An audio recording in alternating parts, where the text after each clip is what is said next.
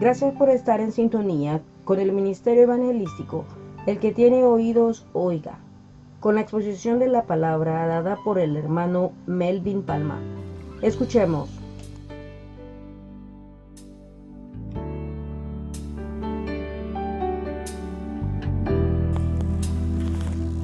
Hace unos tres meses yo dije que empecé a hablar del sacerdocio, ¿verdad? Del sacerdote y dije que se me hizo, ¿verdad? El espacio de lo que estaba escribiendo, lo que estaba estudiando muy pequeño. Entonces decidí, ¿verdad? Prometer, y le prometí que íbamos a seguir hablando de lo que es el sacerdocio. Entonces, ahora vamos a hablar el sacerdote, ¿verdad? Y la palabra de Dios. La importancia de la palabra de Dios. Eh, en el libro de Samuel, 1 Samuel, Samuel dijo estas palabras cuando el pueblo pidió rey.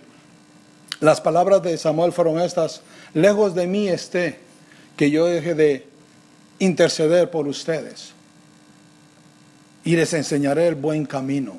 Aparte de que el pueblo se, ¿verdad? Renunció que Dios fuera totalmente, porque era un gobierno teocrático, ellos querían un rey como las demás naciones, no obstante Samuel dijo, yo voy a seguir intercediendo por ustedes y yo les voy a enseñar el camino bueno. Entonces vemos que el sacerdote tiene dos cosas muy importantes para sí mismo y para el demás pueblo. Es el interceder por sí mismo y por los demás y estudiar la palabra de Dios y enseñarla.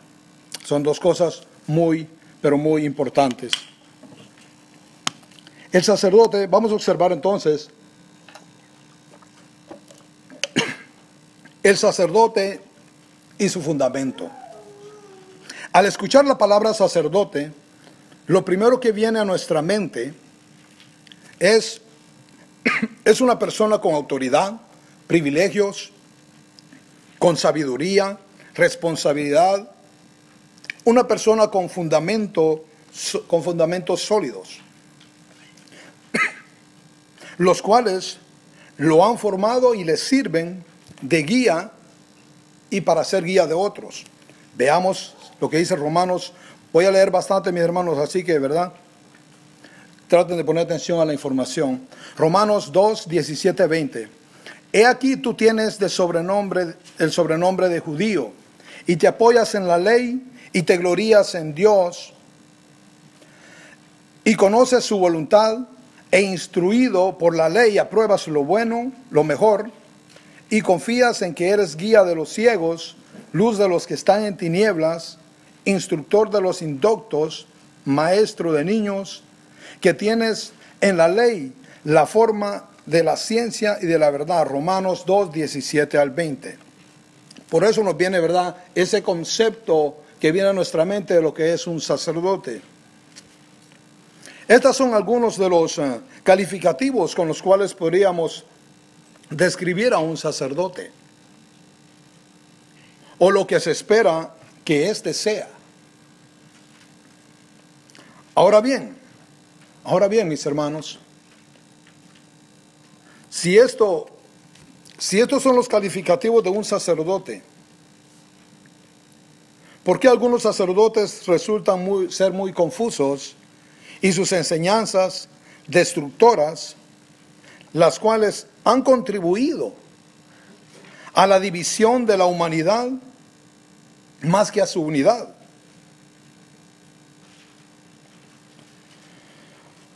Comprendiendo que el consejo divino es la unidad.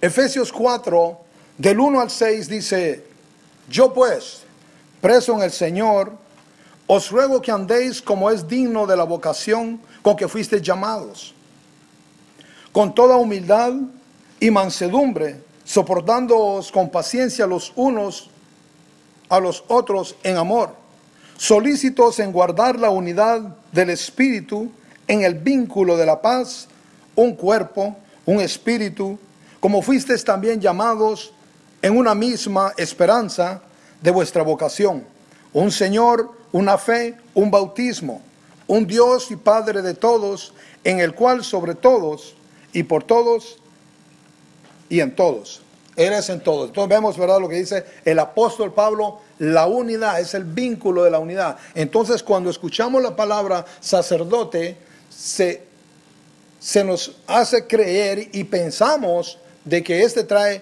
palabras de unidad, ¿verdad? El consejo de Dios, que es la voluntad de, de Él, de unificar a las naciones. Esa es la idea. Entonces, ¿cómo resultan algunos sacerdotes, ¿verdad? Confundidos y trayendo confusión a la humanidad. Este movimiento de confusión se lo podríamos atribuir al mismo hombre, el cual se ha, se ha dejado influenciar por todo aquello que no proviene de Dios, sino que de sí mismo. Romanos 1, 18 al 22 dice, porque la ira de Dios se revela desde el cielo contra toda impiedad e injusticia de los hombres que detienen con injusticia la verdad. Porque lo que de Dios se conoce les es manifiesto, pues Dios se lo manifestó claramente, visible desde la creación del mundo, siendo entendidas por medio de las cosas hechas, de modo que no tienen excusa. Pues habiendo conocido a Dios, no le glorificaron como a Dios, ni le dieron gracias, sino que se envanecieron en sus razonamientos y su necio corazón fue entenebrecido, profesando ser sabios, se hicieron necios. Entonces nos damos cuenta, aquí estoy generalizando la palabra sacerdote, no estoy hablando ahorita de un sacerdote cristiano.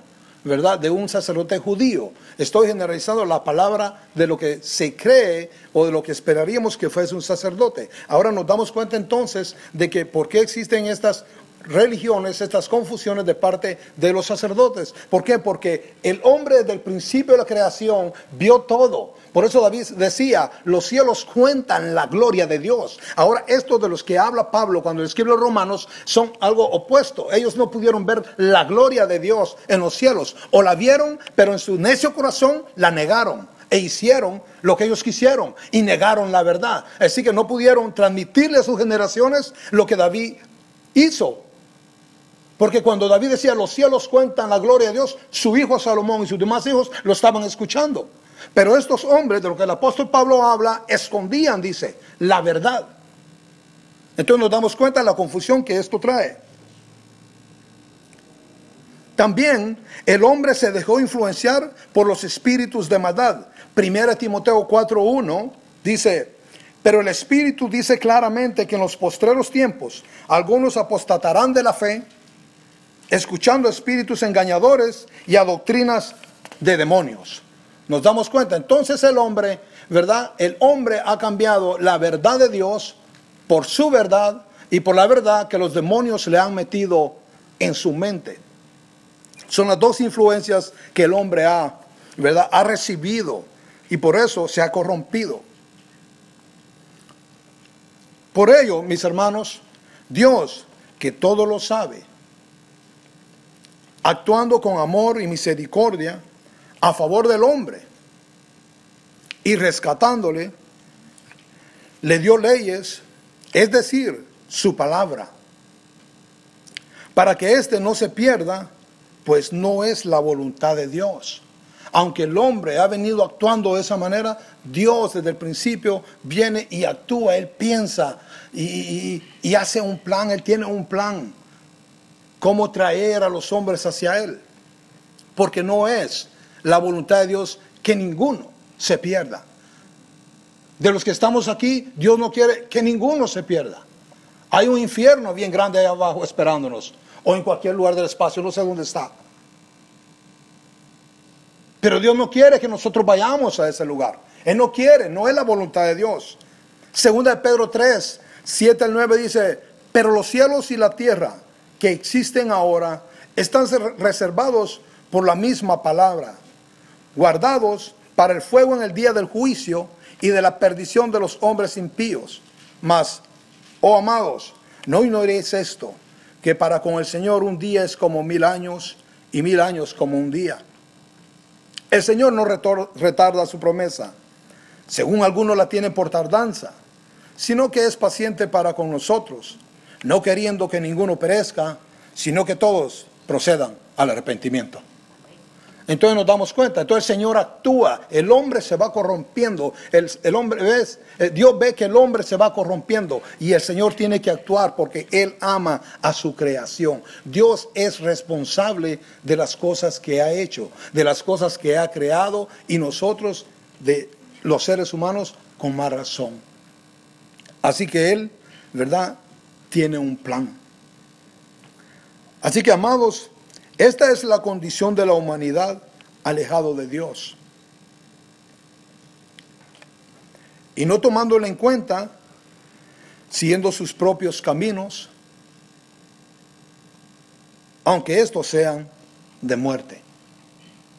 Estamos viendo la muerte, los seres humanos vemos la muerte, vemos el peligro y allí vamos. Ahí vamos. Estoy generalizando cuando digo ahí vamos, porque en un tiempo yo también iba en camino a la muerte y yo iba contento y yo iba alegre, pero la misericordia de Dios me alcanzaron. Las cuerdas del Señor de amor me atraparon y me sedujeron, pero iba camino de muerte. Proverbios 14, 12, hay camino que al hombre le parece derecho, pero su fin es camino de muerte. Así que vamos a vivir la vida loca. Pero más loca va a ser la vida cuando se despierte en el mismo infierno, sin fe y sin esperanza. La gente anuncia del fuego y del gusano que nunca muere, pero yo creo que el castigo más grande es saber que por una eternidad no se va a estar con Dios. Alabado sea su nombre. Ese es el castigo más grande, especialmente los que escucharon la palabra de Dios. Si aquí hay alguien sin Cristo, asegúrese que esta noche afirme su corazón con Cristo y no se pierda. Ese es el llamado.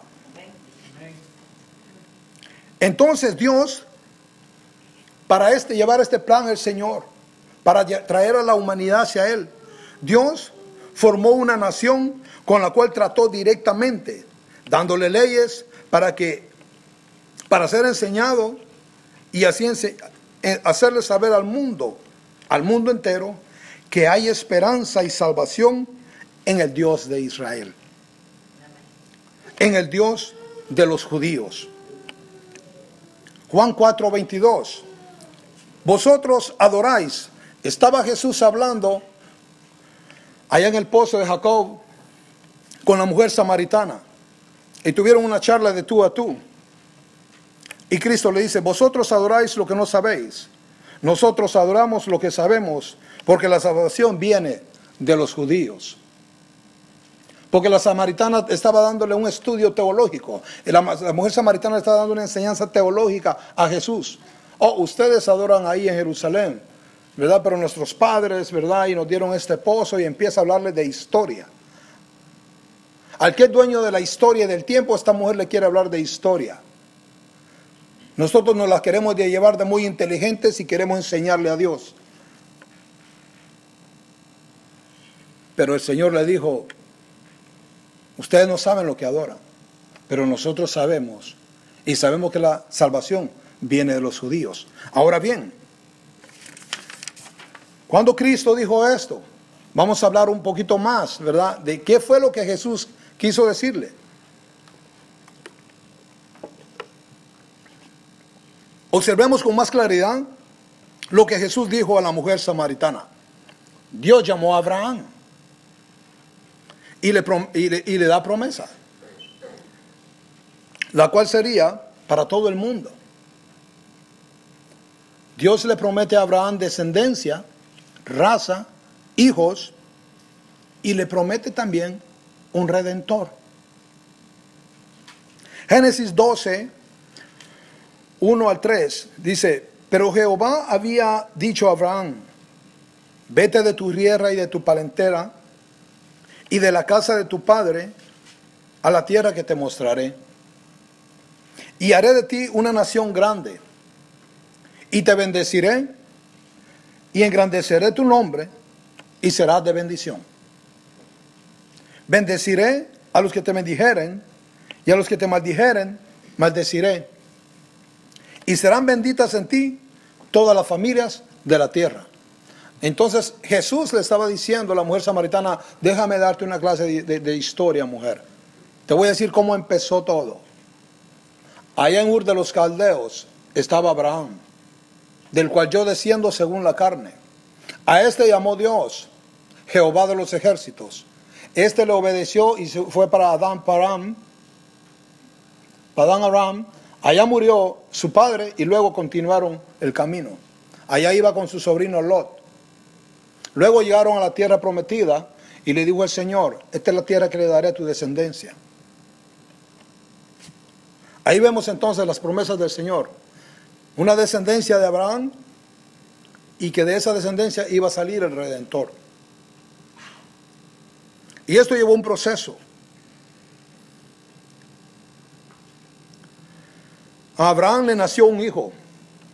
Abraham casi de 100 años y Sara por ahí por unos 90. En Génesis 21, 1, 3 vemos este hecho. Visitó Jehová a Sara como había dicho, e hizo Jehová con Sara como había hablado. Y Sara concibió y dio a Abraham un hijo en su vejez, en el tiempo que Dios le había dicho. Y llamó a Abraham el nombre de su hijo, que le nació, que le dio a luz Sara, Isaac. Todo esto fue el cumplimiento basado a la palabra de Dios que Dios le dijo a Abraham, que Dios le dijo a Sara y en el tiempo de Dios llegó el cumplimiento. Por eso que la, escritura cita que Dios no es hombre para que mienta, ni hijo de hombre para que se arrepienta. Dios ha prometido algo, Dios ha dicho algo, Dios lo va a cumplir. Entonces ahí vemos, empieza a cumplir la promesa del Señor. Una nación de una mujer que es estéril, de un hombre que está viejo.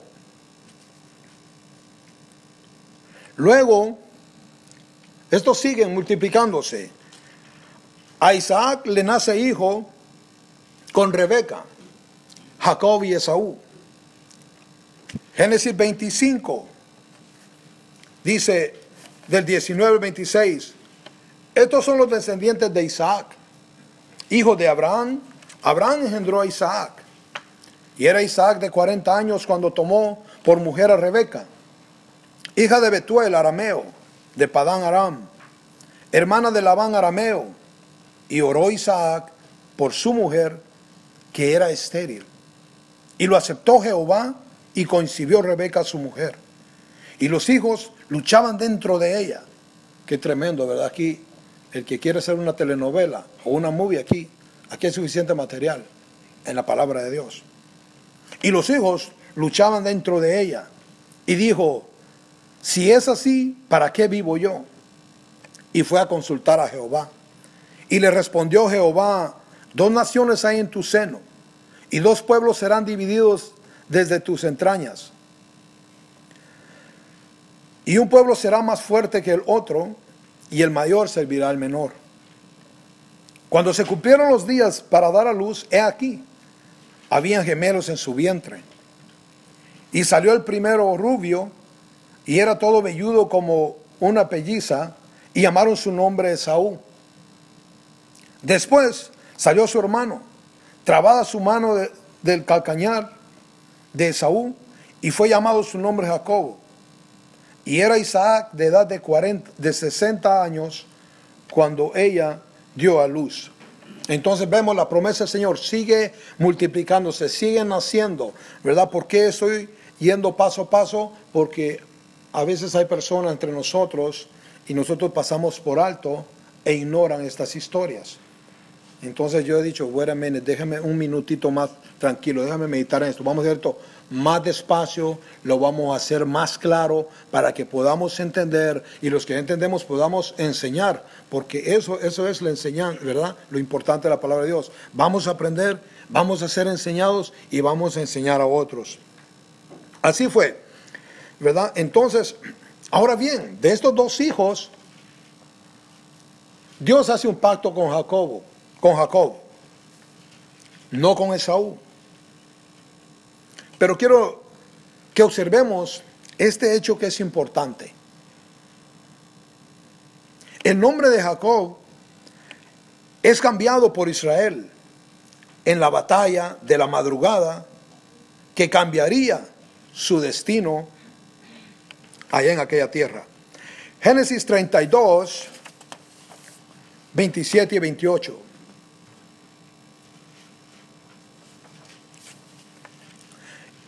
Y el varón dijo, ¿cuál es tu nombre? Y él respondió, Jacob. Y el varón le dijo, no se dirá más tu nombre Jacob, sino Israel, porque has luchado con Dios y con los hombres y has vencido. Quise señalar esto porque de dónde aparece el nombre Israel, ¿verdad? Es el, aquí es el origen de la palabra Israel, ¿verdad? Príncipe. Por eso quise señalarlo. Aquella noche, Jacob iba de regreso a la tierra y se iba a ver con Esaú, el cual había jurado matarlo. Humanamente Jacob tenía miedo. Y dice que dispersó a, a, sus familias, una mujer con hijos por acá, otra por allá, pero dice que se le aparecieron ángeles. Qué tremendo. Y en aquella noche se le apareció el ángel de Jehová. El único que puede cambiarle nombre al ser humano. El chismoso ya no es chismoso, el que habla la verdad. El que anda en problemas es el hombre pacífico. El que anda en problemas trae paz. Fue el ángel de Jehová que se le presentó a Jacob aquella noche y dice que peleó toda la noche con él. Pero cuando ya iba a alumbrar el alba, aquel ángel tenía que irse. El ángel de Jehová tenía que irse. Y le dijo, no te dejo ir si no me bendices. Y ahí le cambió el nombre. Nosotros somos hijos de Dios. Juan capítulo 1, 12 dice que somos nacidos de Dios, no de voluntad de hombre, ni de carne, sino de Dios. Entonces ahora tenemos otro nombre. Somos hijos de Dios. Antes éramos hijos de tinieblas, éramos hijos del mundo, pero ahora somos hijos legítimos de Dios. Alabado sea su nombre. Qué gozo, qué gozo. Dios libera a su pueblo. Cuando Dios forma a su pueblo, ¿verdad? Libera, lo forma y lo libera. Vemos que el pueblo de Dios crece. Israel crece en Egipto, una gran nación formada, como Dios lo había prometido. Pero estaban cautivos. Pero Dios los sacó con brazo fuerte. Dios libera a su pueblo amado de la esclavitud y llega al desierto de Sinaí. En Éxodo, en Éxodo 19, 1 y 2 dice, en el, en el mes tercero, mire qué tremendo, hasta la fecha detallaba ahí, en el mes tercero de la salida de los hijos de Israel de la tierra de Egipto, en el mismo día llegaron al desierto de Sinaí. Habían salido de Refidín y llegaron al desierto de Sinaí y acamparon en el desierto y acampó allí Israel. Vemos que la nación no se llama Jacob. Por eso lo traje, que era importante señalarlo. Y acampó allí Israel, delante del monte.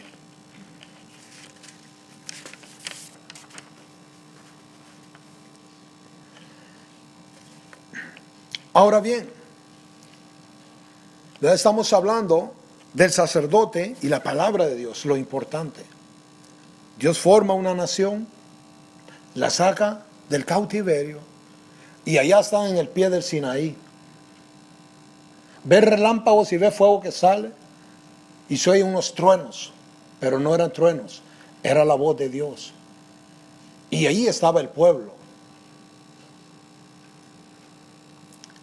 El pueblo de Dios no fue liberado, mis hermanos, solo para que anduviera debajo. Había un objetivo, había un propósito. Seguimos la línea. Estoy explicando lo que Jesús le dijo a la mujer samaritana. adoramos lo que sabemos y la salvación viene de los judíos. El propósito de Dios con la nación de Israel era darle leyes Ya tenía la nación, ahora tenía que haber orden, tenía que haber leyes. En Éxodo 24, 1 al 4 dice, dijo Jehová a Moisés, sube ante Jehová tú y Aarón, Nadab y Abiud, y setenta de los ancianos de Israel, y os inclinaréis desde lejos. Pero Moisés solo se acercará a Jehová, y ellos no se acerquen, ni suba el pueblo con él. Y Moisés vino y contó al pueblo todas las palabras de Jehová y todas las leyes, y todo el pueblo respondió a una voz y dijo, haremos todas las palabras que Jehová ha dicho. Y Moisés escribió todas las palabras de Jehová, y levantándose de mañana edificó un altar al pie del monte y doce columnas según las doce tribus de Israel. El 7 dice, y tomó, 24.7 de Éxodo, y tomó el libro del pacto y lo leyó a oídos del pueblo, el cual dijo, haremos todas las cosas que Jehová ha dicho y obedeceremos.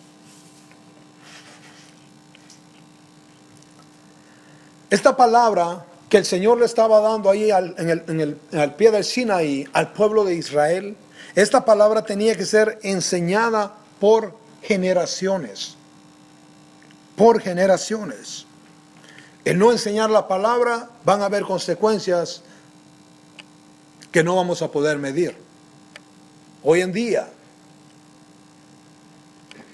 hoy en día, la capital del Islam fueron las tierras conquistadas por el Espíritu Santo, por los misioneros como el apóstol Pablo, Marcos, Lucas y todos esos hombres. ¿Qué pasó con esos creyentes allí?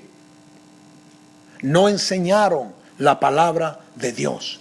Descuidaron la palabra de Dios. Fueron unos irresponsables. Así de simple y sencillo. Puede ser que no le estemos enseñando a nuestros hijos la palabra de Dios. Y tal vez no se oye bien lo que acabo de decir cuando digo que somos unos irresponsables, pero eso es lo que somos. Tenemos que leerle a nuestros hijos la palabra de Dios, enseñarle la palabra de Dios. Ya deja de leerle solamente los cuentos de Disney, que a todos Disney nos embrujó en un tiempo. Disney viene embrujando la mente desde 1924. ¿Ah? Investiga ahí, ta, ta, ta. Ay, léele también pues la, la, la, la, tipa del vestido y los dos enanitos y todo. Eh, pero lee también de que Jacobo tuvo doce hijos. Mijo, ¿cuántos hijos tuvo Jacob? Siete. ¿Y, y, y la Blancanieve? Dos enanitos. Cabal, contestó. Porque no le estamos enseñando la palabra de Dios a nuestros hijos. Somos unos irresponsables. Estambul, la capital del Islam, fue la capital del Evangelio. Fue la cuna del Evangelio. Y aquellos hombres le fallaron a sus generaciones y ahora hasta se matan por la mentira. ¿Mm? Así, aquí va lo mismo. Ya van a ver ahí aceptando los gays y tanta cosa, aceptando tanta miseria del diablo. Y hay que ser flexible, hay que saber entender, la palabra de Dios no cambia. Amén. Ah, a mis hijos yo le digo, usted es hombre, usted es macho, man. Usted es hombre, ¿ok? Compórtese como hombre compórtese como hombre, usted es hombre. ¿ah? Y mis hijas si coquetean, usted es mujer. Siga haciéndolo. Así tiene que ser. ¿Ah? Así tiene que ser. ¿ah? La mujer coquetea aunque no quiera. Ella camina y va coqueteando. Ella está hablando y está coqueteando. Mueve los ojos y está coqueteando. Y el hombre va con su machismo. ¿Me entiendes? qué bonito eso. Así tiene que ser. Ay, no, al al nene le gusta jugar con muñecas. Yo creo que va a ser niña. Esa es una miseria del diablo. Esa es una miseria del diablo. Entonces la palabra de Dios, el pueblo de Israel tenía que enseñarla. Deuteronomio 6, 1 a 2 dice, estos pues son los mandamientos, estatutos y decretos que Jehová vuestro Dios mandó que os, que, que os enseñase para que los pongáis por obra en la tierra a la cual pasáis vosotros para tomarla. Para que, para que a Jehová tu Dios, guardando todos sus estatutos y sus mandamientos que yo te mando. Tú, tu hijo, el hijo de tu hijo, todos los días de tu vida, para que tus días sean prolongados. Deuteronomio 6, 7. Y estas palabras que yo os mando hoy estarán sobre tu corazón y las repetirás a tus hijos y hablarás de ellas estando en tu casa y andando por el camino y al acostarte y cuando se, se levantes. Entonces, ¿qué? 24/7. a los 7 días, las 24 horas. Ay, a la iglesia otra vez. Ay, la prédica otra vez. Ay, a esto otra vez. Y nos cansamos. Y nos cansamos. Entonces la palabra de Dios está siendo clara. Enseñarla, enseñarla, enseñarla. Hay que enseñarla. Hay que aprenderla. Hay que estudiarla. Ven a la escuela dominical. Escucha la palabra de Dios. Trae tu Biblia, trae una libreta, compra lapiceros de colores y dale ahí, apunta, haz preguntas, lee en tu casa, escribe ahí, subraya, haz preguntas y las trae los maestros aquí. ¿ah? Investígate en un instituto bíblico y ve a meterte al instituto bíblico. Vas a ser más provechoso para la iglesia Manuel cuando te preparas. En serio. Y no solo la iglesia Manuel, sino que a donde quiera que vayas, donde quiera que vayas, las puertas te van a abrir porque tú Tú estás preparado. Y ese es el llamado de todo cristiano. Este fue el mandamiento, el gran mandamiento. Entre los mandamientos, ¿verdad? Que el Señor le dio al pueblo de Israel, sobre todo los mandamientos, hay un gran mandamiento. Y eso lo sabemos, ¿no? Oye Israel, Jehová tu Dios, uno es. Ese es el gran mandamiento. de todos los mandamientos, ese es el primero. Dios no habló de otra cosa. Voy a empezar con lo que quiero que sepas. El que te está hablando, el que te está dando las palabras, es tu hacedor, es tu creador. Jehová tu Dios, uno es. Alabado sea su nombre. Pero Israel descuidó, descuidó la enseñanza. Vemos, dije al principio, hay hay problemas, hay muerte, hay pobreza. Cuando Israel descuidó la palabra de Dios y se corrompió, fue llevado hasta esclavos, a esclavitud. Oseas 4:6, mi pueblo fue destruido porque le faltó conocimiento. El conocimiento no se compra, mis hermanos. El conocimiento no se compra. Hay que sentarse y escuchar a alguien. El conocimiento uno tiene que indagar también, ya lo vamos a ver. Por cuanto desechaste el conocimiento, voy a decir la palabra de Dios, yo te echaré del sacerdocio. Imagínate qué tremendo, qué tremendo. Un pueblo que Dios escogió para que fueran sus sacerdotes. Pero no pueden haber sacerdotes sin la palabra de Dios. No pueden haber cristianos sin la palabra de Dios. No pueden haber. No pueden haber. Ese es un creyente profesante. Soy cristiano. ¿Y qué sabes de Cristo? Nada. No. Si aceptaste la semana pasada, yo lo acepto. Pero si hace un año, dos años, tres años y no sabes explicar quién es Cristo, yo creo que hay que nacer de nuevo. For real.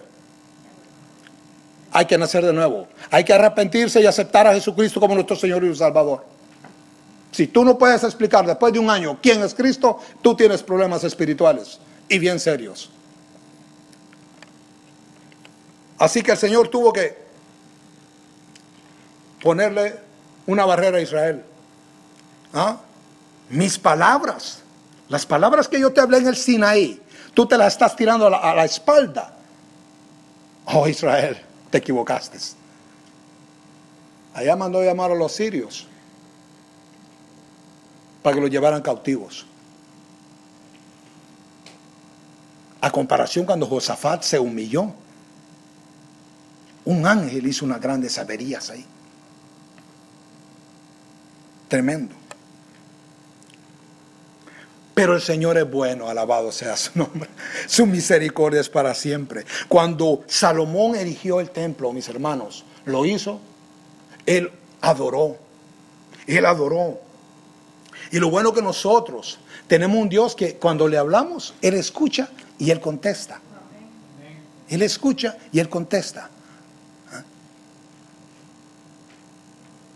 Es otra cosa, pero eso lo vamos a hablar después, porque falta el sacerdote y la oración. Vamos a hablar después de eso. ¿Ah? Esa oración es de los cinco minutos. Ah. ¿Tienes dos meses de ser cristiano? Aquí ahorita van a pensar que soy legalista. Oración de, de cinco minutos. Hablar con Dios cinco minutos. No, no, lo siento mucho. Ese es un robo. Ese es un robo. No querer hablar con quien te ama. No querer hablar con quien te ama. La palabra de Dios es Dios hablándonos a nosotros. Y cuando nosotros abrimos nuestra boca, nosotros hablándole a Él. Si naciste, si aceptaste a Cristo hace dos meses, ok. Eso es legalista, ¿eh? Legalista. ¿Es legalista eso? No, no es legalista, se llama irresponsabilidad. Y me ha tocado a mí. Me ha tocado a mí. Me ha tocado. ¿Te acuerdas, mija, aquella vez que me preguntaste qué me pasaba cuando yo me puse aquí un poco triste, melancólico? ¿Ah? Porque leí lo que dijo Salomón. Aquí dijo, es, primero Samuel, lo que dije al principio. Lejos esté de mí que peque yo contra Jehová y deje de orar por ustedes. Cuando uno deja de orar por sus hijos, empiezan a pasarle averías a los hijos. Tremendo. Y empecé yo a sentirme como culpable. Así me sentía.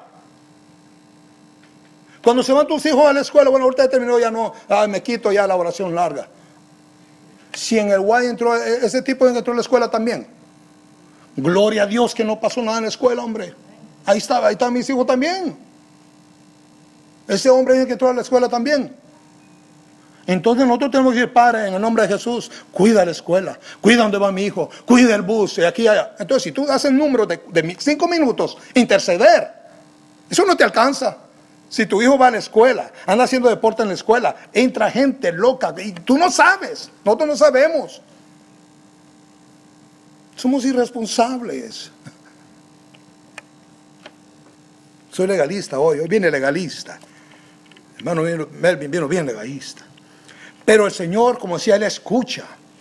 Segunda Crónicas 7:14, si se humillara en mi pueblo, sobre el cual mi nombre es invocado y oraren y buscaran mi rostro y se convirtieran de sus malos caminos, entonces yo iré desde los cielos. Oh, qué lindo, él escucha. Y perdonaré sus pecados. Oh, nos escucha aunque estábamos mal entonces. No tenemos que estar bien para que nos escuche. ¿ah? Aquí dice, entonces yo iré desde los cielos y perdonaré sus pecados. En pocas palabras, en pocas palabras no es de que la persona esté limpia y por eso tiene acceso a Dios. Podemos estar todos torcidos, y venir a Dios. Y Él nos escucha. Y perdonaré sus pecados y sanaré su tierra. Aquí se puede hacer dos aplicaciones. La tierra, aquí, aquí hablaba la agricultura y la ganadería. Dos cosas esenciales. Estas dos se movían con el agua. Dios siempre venía y le decía a los cielos, no agua. Se acabó todo. ¿Y a dónde van a ir a comer los pastos? ¿Y los pastos para las, para las vacas, para las, para las ovejas y todo eso? ¿Dónde? Solo eso ordenaba el Señor, no agua. Por eso que vemos el pleito con Elías. Pero también nosotros somos polvo, somos tierra y sanaré tu tierra. Cuando nosotros nos descuidamos del Señor, y hay quienes que ni siquiera han venido a Cristo, están peor, solo con dolores pasan. Solo con dolores. ¿Y qué le pasa? No, tengo problemas. Así andan. Pero si tomamos un tiempecito y empezamos a hablar con Dios, Señor, dirígeme con tu Espíritu Santo. Ya ni sé cómo empezar, Señor. Ya tengo días de no hablar contigo. O por dónde empiezo a leer como yo leía antes. Aquí está la fecha, tengo yo, A mí me gusta poner las fechas en la Biblia o lo, o lo que leo. Ay, abril del 2011. En serio. Tenemos que leer la palabra de Dios. Porque Dios escucha y sana nuestra tierra. Yo quiero que este cuerpo esté sano. Yo quiero que esté sano. Si llega la enfermedad, pues por cosa el pecado va a llegar. Pero yo quiero que esté sano. Tú no quieres estar enfermo, así. ¿Verdad? Queremos estar sanos. Y si viene, pues vamos a glorificar a Dios también. La palabra de Dios se cumple según su buen propósito. Isaías 55, 11 y 12, así será mi palabra que sale de mi boca, no volverá a mi vacía, sino que se hará, sino que hará lo que yo quiero y será prosperada en aquello para que la envíe. Porque con alegría saldréis. Vemos lo que leí primero, ¿verdad? Si mi pueblo se humillase, yo le escucharé y le perdonaré. Ahora aquí el Señor dice su palabra se va a cumplir. Porque con alegría saldréis y con paz seréis vueltos.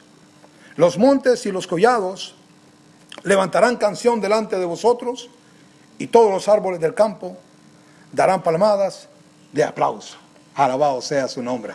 Entonces, ¿Israel pecó? Sí, Israel pecó. Pero Israel viene e invoca el nombre del Señor y el Señor lo perdona. Tenemos un Dios que perdona.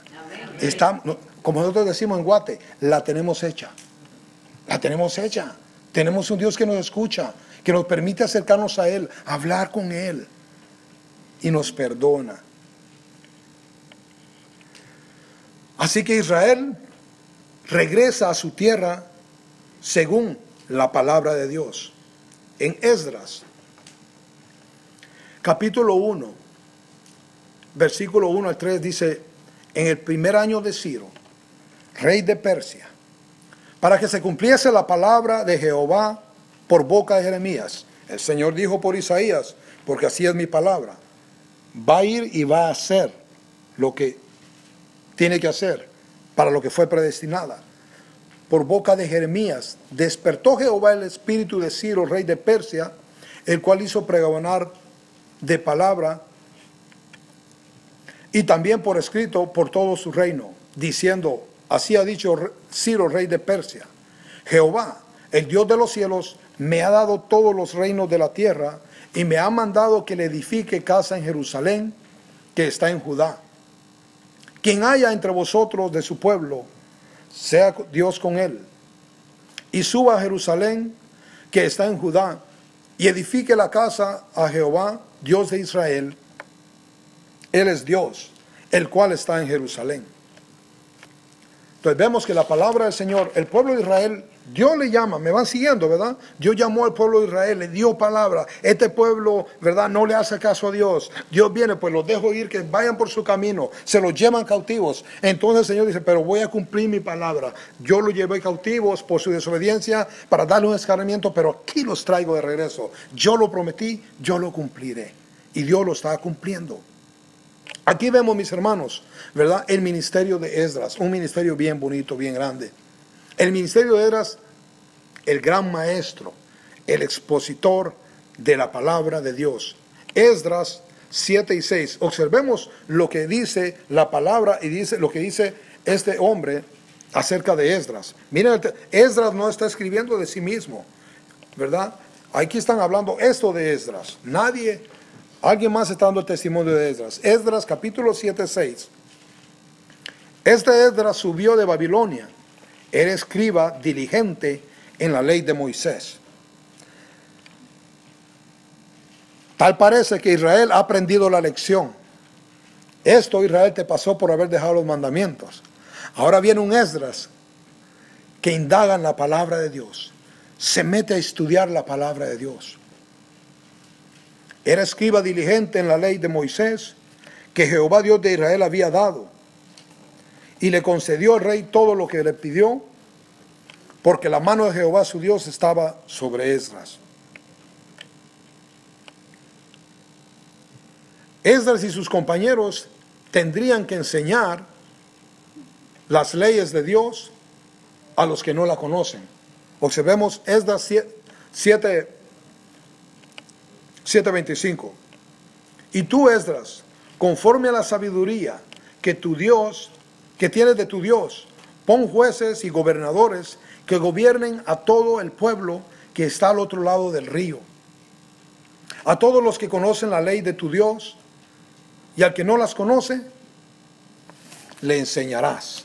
Nos damos cuenta, el deber del sacerdote. Este Esdras era un sacerdote y era de los descendientes de los sacerdotes. Y él sabía cuál era su compromiso. Esdras, mis hermanos, cuando ya nos metemos a estudiar, cuando el pueblo regresa a la cautividad de Babilonia, Nehemías tiene una obra, ¿verdad?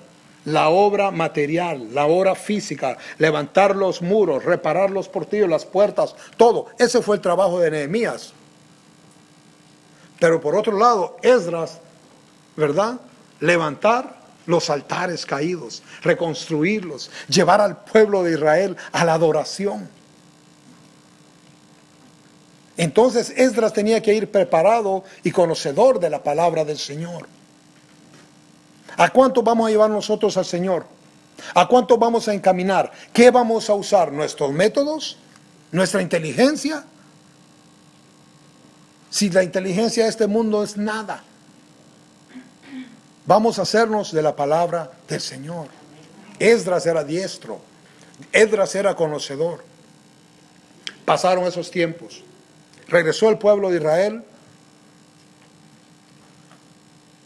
pero hay 400 años de silencio. Así, como hice silencio ahorita. 400 años de silencio, no habló Dios, no hubo profeta. ¿Por qué es importante esto? Veamos la palabra de Dios. Recuerden que les dije que le estaba explicando que está Jesús hablando con la mujer samaritana y le dice, nosotros sabemos lo que adoramos y la salvación viene de los judíos. Juan capítulo 1 al 4 dice, en el principio era el verbo y el verbo era con Dios y el verbo era Dios. Este era en el principio con Dios. Todas las cosas por Él fueron hechas. Y sin Él, nada de lo que ha sido hecho fue hecho. En Él estaba la vida y la vida era la luz de los hombres. Juan 1.14.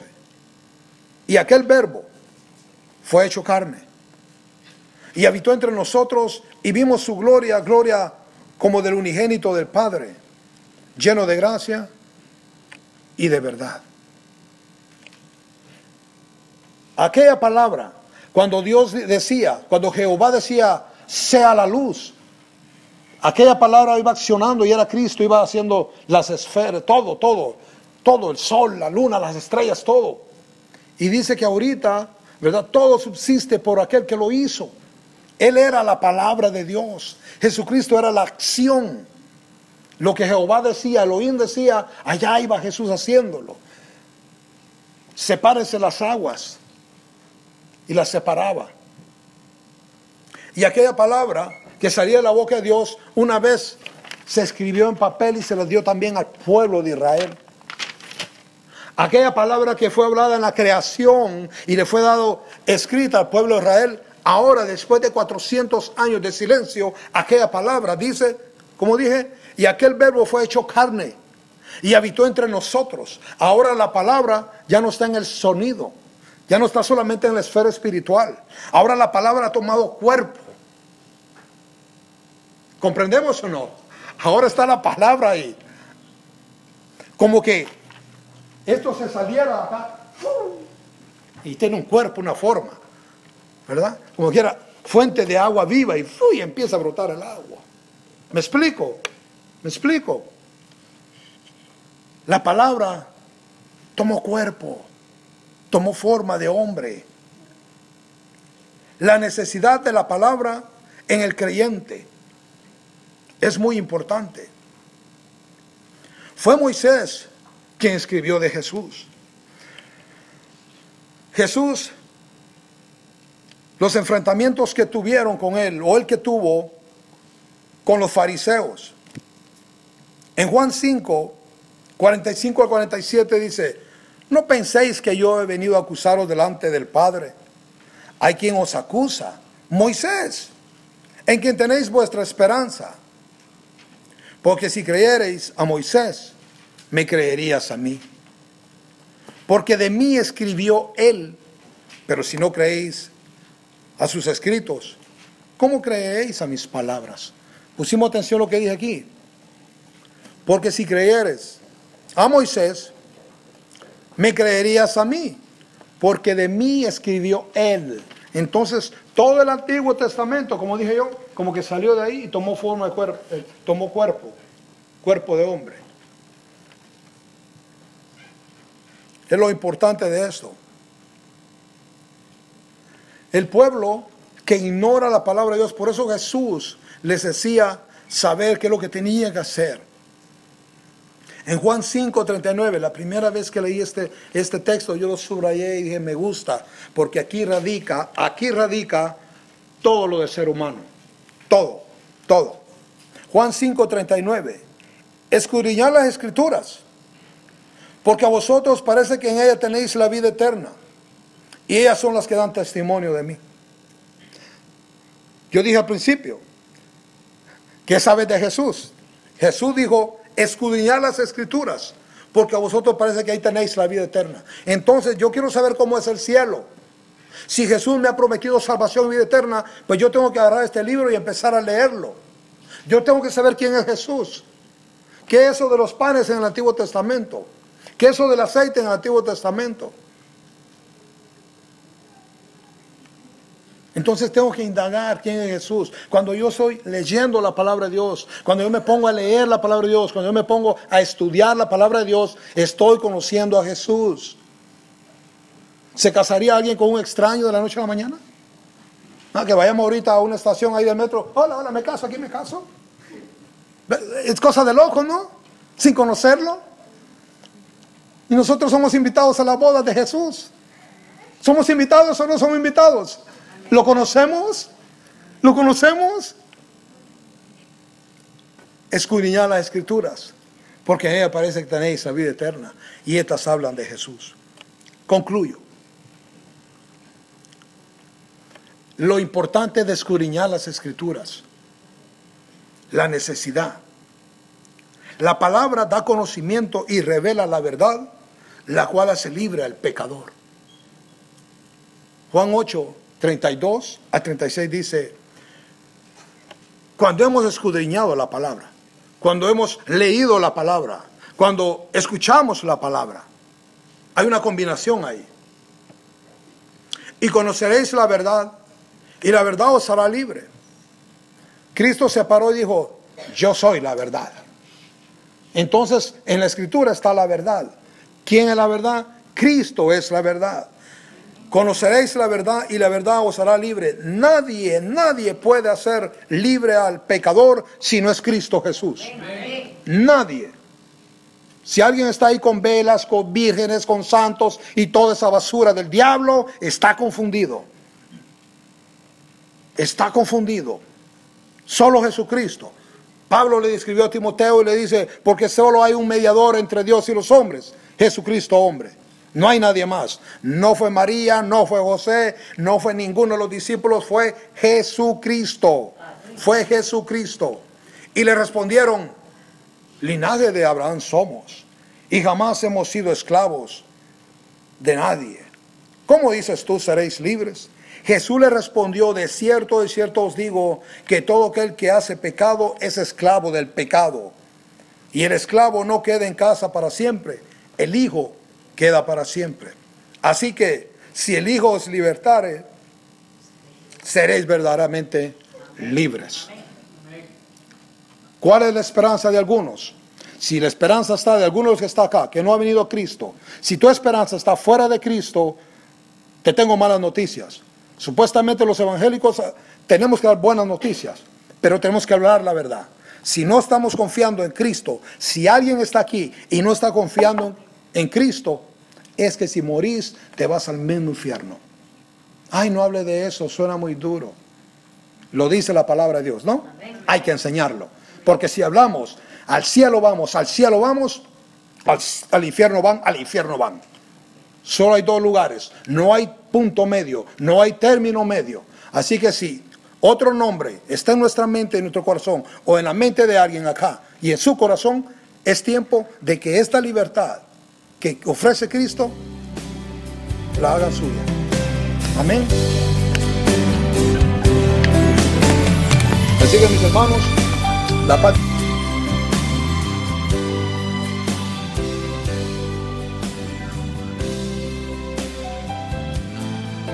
Gracias por permanecer con nosotros, invitándole a sintonizarse nuevamente con el Ministerio Evangelístico, el que tiene oídos, oiga. Hasta el próximo programa y que el Señor le llene de abundantes bendiciones.